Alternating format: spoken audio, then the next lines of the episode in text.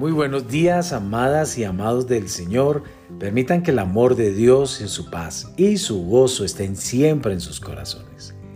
La semilla de hoy se titula Viva libre de temor. Salmos capítulo 91, verso del 1 al 3 nos dice, El que habita al abrigo del Altísimo morará bajo la sombra del Omnipotente.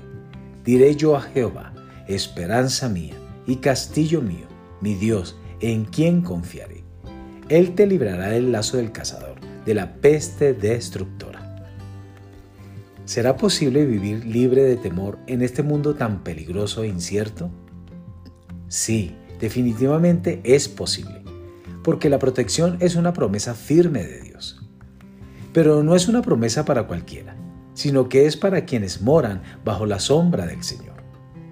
Morar significa habitar o residir habitualmente en un lugar Morar bajo la sombra del Omnipotente significa vivir en constante unión con Él, guardando su palabra y obedeciendo su voz.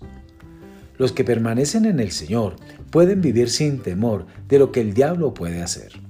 Sin embargo, permítame aclarar algo.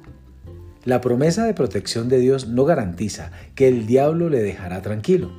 Significa que Dios le dará la salida cada vez que el diablo lo ataque si tiene temor de los peligros a su alrededor, pase más tiempo en la palabra y en la oración hasta que su confianza en Dios venza su temor.